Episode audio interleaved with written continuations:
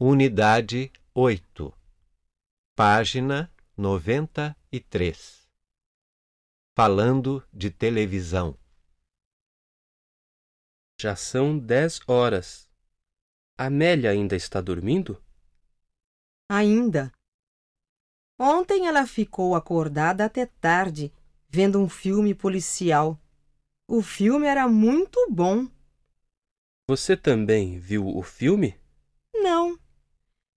Antigamente eu gostava desses filmes e não saía de casa só para vê-los. Hoje em dia não tenho mais paciência para isso. Prefiro ler um bom livro.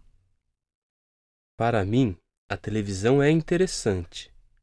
À noite, quando a gente está cansado, nada melhor que uma poltrona e um bom programa de televisão.